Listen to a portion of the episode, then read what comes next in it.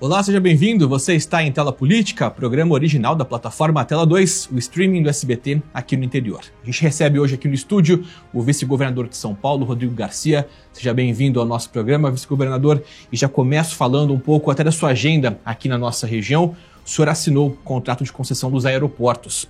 E daqui para frente, então, o Estado deixa de ter um papel de administração e gastos com esse tipo de situação. E essa foi uma bandeira do governo João Dória, Rodrigo Garcia até agora.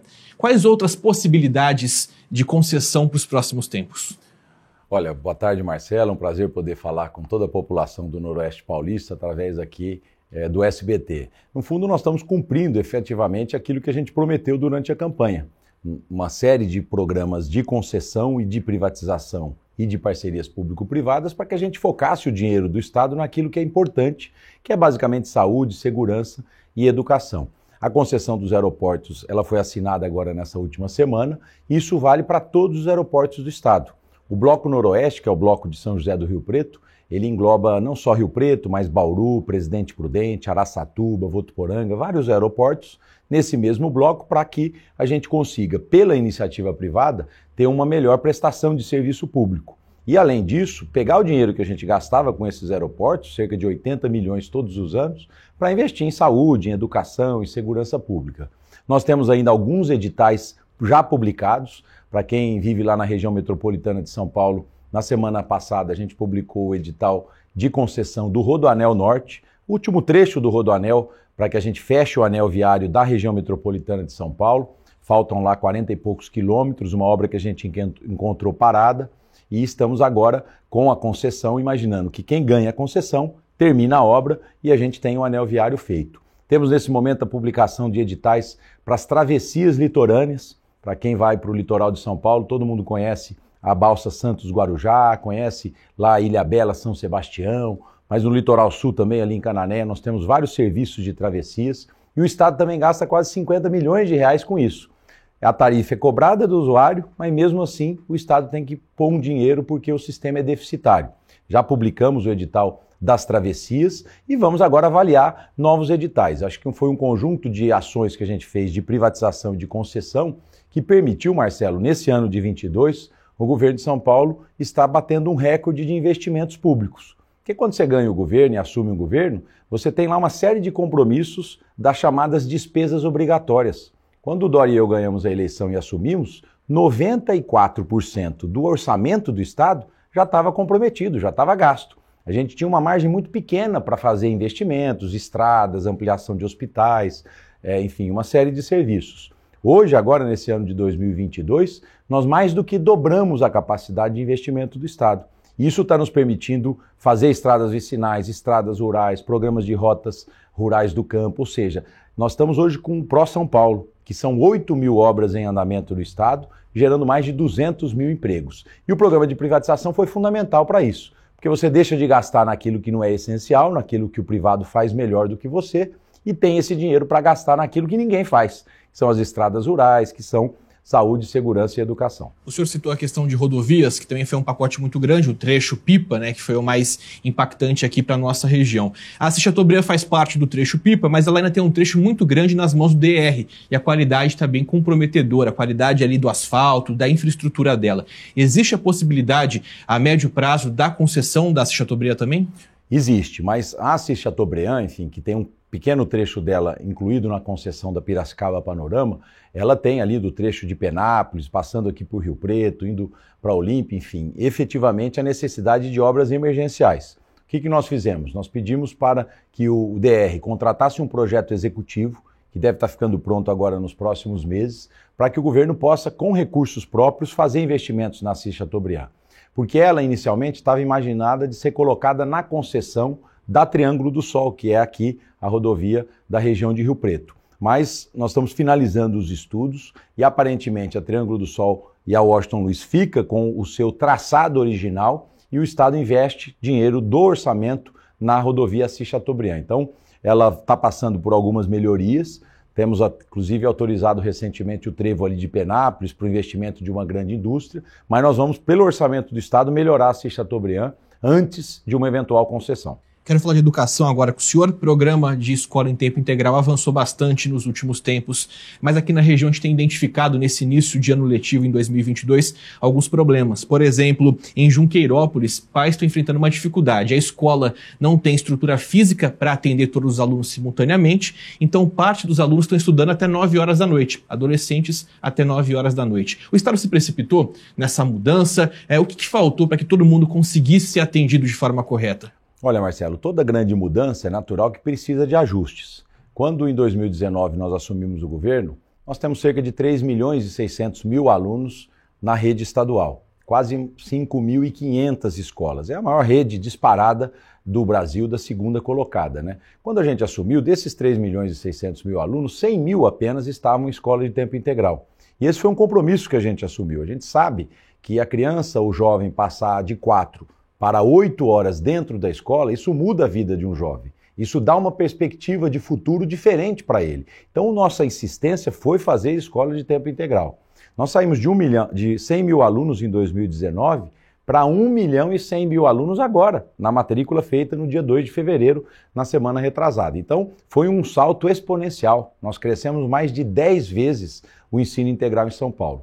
Num crescimento desse tamanho, é natural que você possa ter cometido alguns equívocos. E vou conversar com o nosso secretário da Educação, Rocieli, para avaliar a questão de Junqueirópolis. Lá na capital, nós tivemos também conflito de matrículas no primeiro ano do ensino fundamental. Agimos e solucionamos. Mas o importante é que a gente possa rapidamente agir sobre esses pequenos é, problemas eventuais, que são exceção, eu garanto a todos, são exceção, mas agir sobre eles, buscar uma solução, mas não perder de foco aquilo que foi o nosso grande objetivo, que foi deixar as crianças e os jovens mais tempo em sala de aula. Isso vai ser fundamental, Marcelo, para o pós-Covid. Nós ficamos quase dois anos com as crianças fora da sala de aula fazendo estudo online. E a gente sabe que isso não é a mesma coisa. Então, todo o esforço do governo de São Paulo é fazer escolas de tempo integral, é fazer reforço escolar nessa retomada da atividade é, é, é, educacional em São Paulo para que a gente consiga recuperar esse atraso. Então vamos agir rapidamente sobre essa questão de Junqueirópolis. Eu tive lá no final do ano fazendo a entrega de um poupa-tempo na cidade de Junqueirópolis e vamos agir, enfim. Se tiver que fazer mais salas, a gente faz. Se tiver que ampliar a escola, a gente vai ampliar. Aliás, nós estamos num volume recorde de reformas das escolas estaduais. Nós criamos um programa importante, Marcelo, que é o PDDE, que é o Programa Dinheiro Direto na Escola Antigamente, às vezes, para fazer um pequeno reparo numa escola é, lá em Juqueirópolis, ou aqui em Tanabi, ou lá é, é, em Barretos, você precisava de uma licitação lá de São Paulo.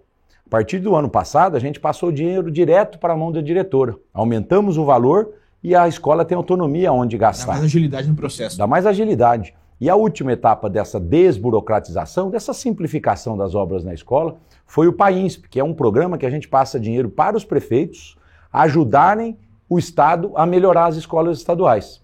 O PAINSP, por exemplo, tem feito grandes reformas em escolas que já eram antigas. Temos feito a climatização. Nós estamos colocando ar-condicionado em todas as escolas do estado de São Paulo. Né? E tem também permitido que a gente ajude os prefeitos na rede municipal. Então, é uma estrutura importante que veio sendo feita nesses últimos três anos. Hoje, a educação de São Paulo readquiriu o primeiro lugar no INDEB, graças a esse esforço mas todo o empenho para a gente manter as escolas de tempo integral, ampliá-las daqui a algum tempo e resolver essas questões pontuais que sempre aparecem num programa tão amplo como esse. Ainda sigo falando de educação, o senhor citou, inclusive, na sua fala, a questão do, dos, das perdas que nós tivemos durante a pandemia. A Unicef fala, inclusive, é, em até 20 anos em dois anos. Quer dizer, a gente regrediu duas décadas nesse período. Pensando a médio e longo prazo, de que forma o Estado está trabalhando para conseguir reverter isso no menor tempo possível? Olha, com várias estratégias, né, diante de algo que a gente não conhecia. É, a humanidade não viveu uma pandemia como essa nos últimos tempos. Enfim, tiramos muito aprendizado em relação a essa pandemia. Eu, enfim, tenho convicção que a vida de todos foi alterada, né? Valores, princípios, aquilo que efetivamente é importante para a vida de cada um. E, naturalmente, a perda da, do aprendizado nesse período foi grande no Brasil, em São Paulo e no mundo. Agora, nós vamos ter que usar várias estratégias, não é uma coisa só, não é uma decisão só, para poder recuperar esse atraso. A gente identificou, por exemplo, Marcelo, que no Estado nós já tínhamos um problema grande, que é um problema do Brasil, de evasão escolar no segundo grau. Nós temos aí mais de 26, 27% das crianças, ou melhor, dos jovens que entram no primeiro colegial, não terminam o terceiro. Ou seja, começam o segundo grau e não terminam. Quem não termina o segundo grau tem uma vida. Quem termina o segundo grau tem uma outra expectativa de vida. Então, já era um problema antes da pandemia. Imagine agora, com a pobreza crescendo, com a falta de renda crescendo, muitos jovens vão ter que abandonar a escola para trabalhar, para ajudar o seu pai, a sua mãe a colocar comida dentro de casa. Pensando nisso, a gente criou pela primeira vez em São Paulo um programa chamado Bolsa do Povo Educação, que é uma bolsa de incentivo para os alunos de baixa renda do segundo grau poderem ficar na escola. Começamos a entregar agora o Bolsa do Povo Educação nesse mês de janeiro. São mais de 350 mil alunos, meninas e meninos da rede estadual, que vão receber o Bolsa do Povo para poder não evadir, não sair da escola. Além disso, nós estamos contratando através do Bolsa do Povo pais e mães de alunos para trabalhar nas escolas. A gente paga uma bolsa de 540 reais por mês para o pai ou para a mãe ficar quatro horas na escola, ajudando protocolos, protocolos de higiene, ajudando, enfim, as atividades administrativas da escola, mas o fundamental é para ajudar o pai e a mãe a acompanhar aquele que às vezes não tem emprego para poder ficar na escola e também permanecer o seu filho na escola. Eu diria, Marcelo, que o desafio é muito grande e nós temos ainda um longo caminho pela frente. Não é uma decisão ou uma grande ideia que vai resolver esse problema. A pandemia deixou o país mais pobre, deixou o país com mais privações sociais, com perda de renda. E aqui em São Paulo, nós temos tomado decisões todos os dias, com muita responsabilidade, para a gente minimizar esse sofrimento. Às vezes eu tenho andado muito pelo Estado e as pessoas perguntam: olha, São Paulo está crescendo, Rodrigo, mas ainda a dificuldade minha é grande. A pergunta é: saia do nosso Estado. Olhe o que está acontecendo com estados vizinhos, muitas dificuldades. Né? Então, São Paulo tem, enfim, um projeto aqui a ser implantado dentro do governo e as coisas estão acontecendo. Mas a área da educação e do aprendizado talvez seja o maior desafio que nós vamos ter nesse pós-pandemia. Quero falar de geração de emprego. Segundo o CAGED, São Paulo está com saldo positivo é, em 2021, um pouco mais de 814 mil empregos gerados, uh, mas ainda precisa mais. Ainda é necessário a gente conseguir reverter situações de desemprego em várias partes do estado. De que forma é possível isso a um curto prazo? O senhor falou da bolsa que está sendo dada para parte da população, mas ainda é preciso de mais. Para a dignidade ser resgatada, a pessoa tem que ter um emprego de carteira assinada. Como que o Estado pode auxiliar nesse processo? Olha, procurando nas obras públicas, nos serviços públicos, contratar, nós estamos fazendo isso, são mais de 200 mil empregos diretos hoje gerados nas obras do Estado, mas principalmente criando condições para que a iniciativa privada gere emprego. Não é o Estado que vai resolver esse problema sozinho, mas as decisões do Estado ajudam a iniciativa privada a gerar emprego. O que, nós estamos fazendo aqui? Uma longa análise da área tributária de São Paulo, da área de burocratização eu tive semana passada, Marcelo, lá no Vale do Paraíba e fui visitar lá uma granja que cria galinha solta. Isso é, é faz parte de um movimento mundial do bem-estar animal, né? A galinha que bota o ovo sem estar presa numa gaiola. E fiquei impressionado com o que eu vi lá em Lorena. E a granja se instalou lá em Lorena, aqui no estado de São Paulo, graças a ações que o governo de São Paulo fez para a empresa se instalar aqui. Senão ela ia para Minas Gerais. Depois fui na malteria Soufflé, que faz malte para as indústrias de cerveja. A malteria Soufflé, que é a única do estado de São Paulo, estava fechando as portas.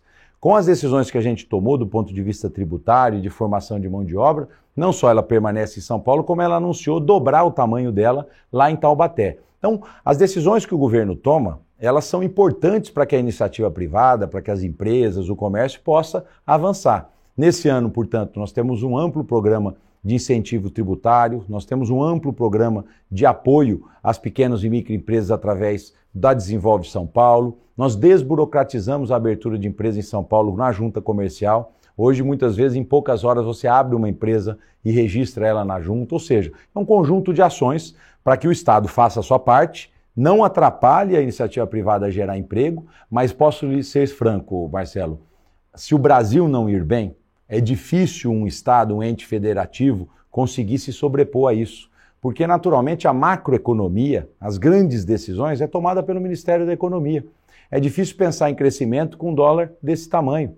E aí, quem exporta gosta do dólar alto. Mas e quem vive no Brasil e vive do real? Pagando gasolina mais cara, pagando insumos agrícolas mais caros. Ou seja, isso impacta a vida das pessoas. E, às vezes, as decisões erradas do governo federal, do Ministério da Economia, ela impacta em regra os mais pobres. É a inflação que está voltando, é o dólar bastante caro que mexe na vida de todo mundo. Então, eu diria que o que cabe a um Estado fazer, nós temos feito, né? procurado atrair investimentos. Eu lembro ainda em 2019, o governador Dória viajou o mundo para trazer investimentos para cá, né? voltou a fazer isso agora no final do ano passado.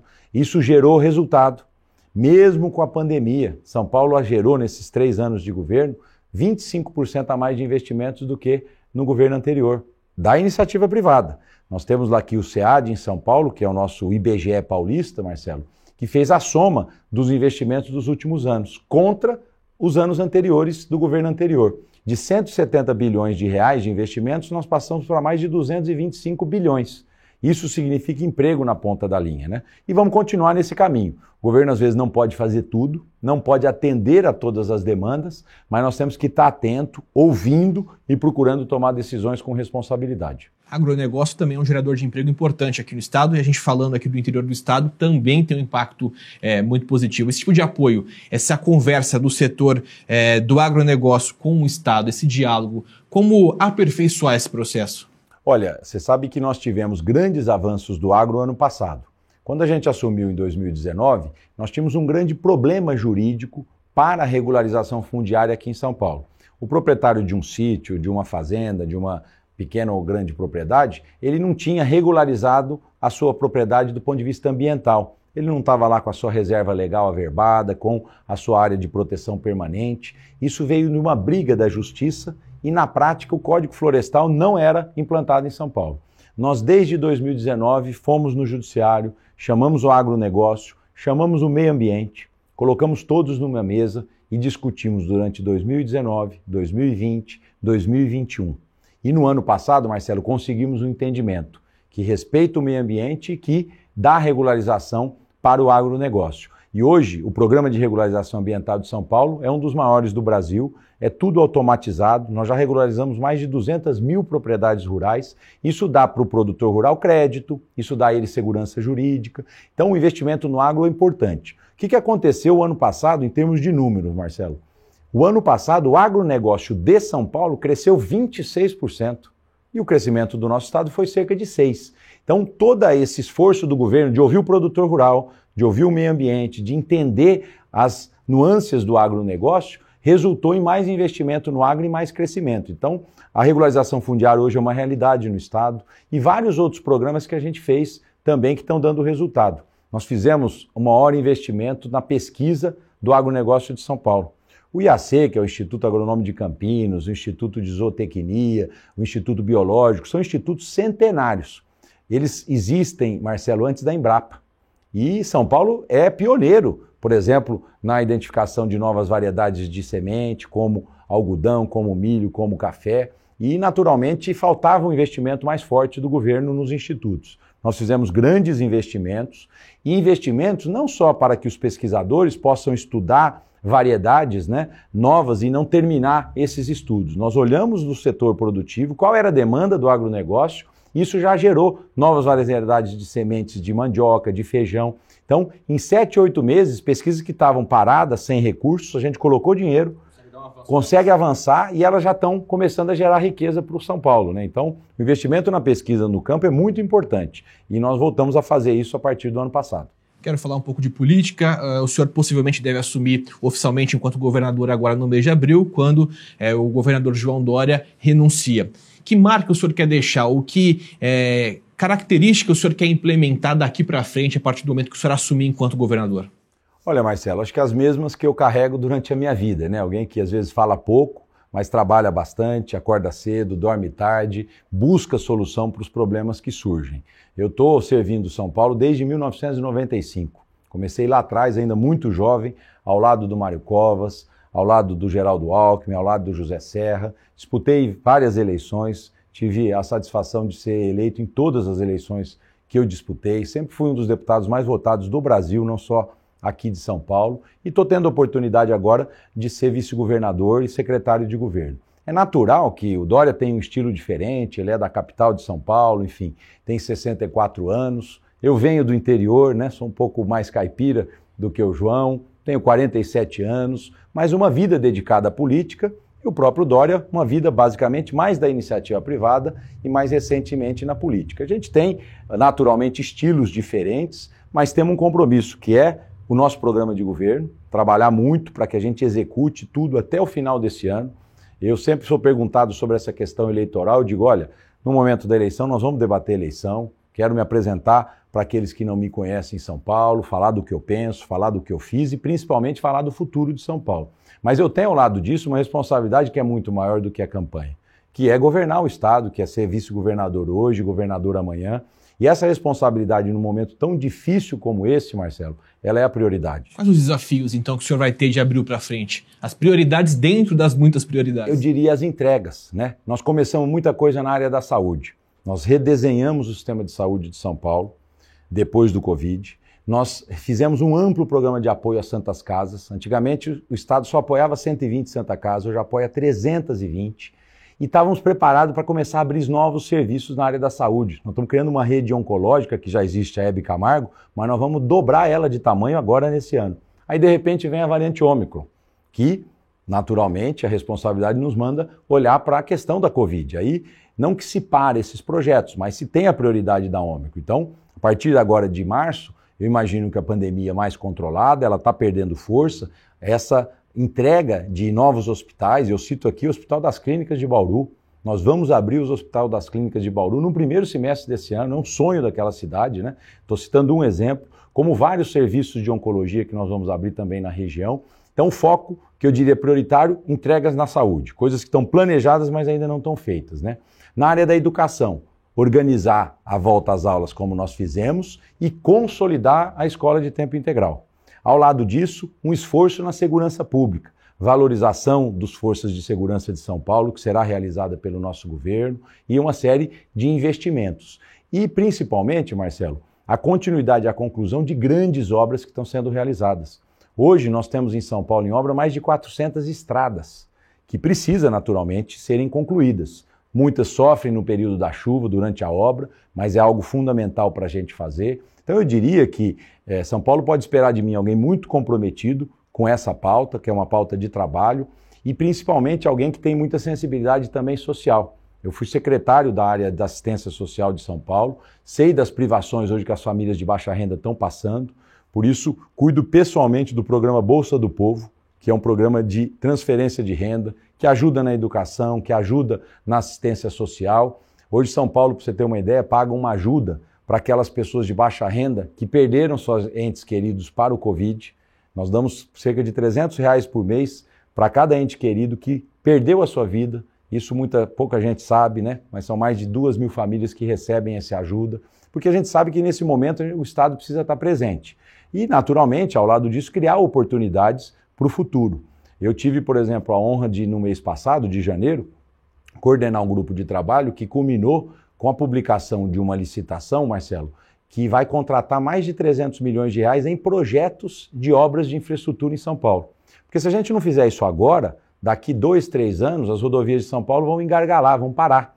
Então você precisa de olhar pontualmente lá em Prudente, uma estrada nova que precisava ser feita, lá em, em, na região de Ribeirão Preto, enfim, todas as regiões do estado, Assis Chateaubriand, como você me perguntou, a gente está contratando esses projetos executivos para que quem for o governador de 2023 possa executar. Quando a gente assumiu, nós não pegamos uma prateleira de projetos. Nós tivemos que fazer projeto, fazer projeto executivo e fazer a obra.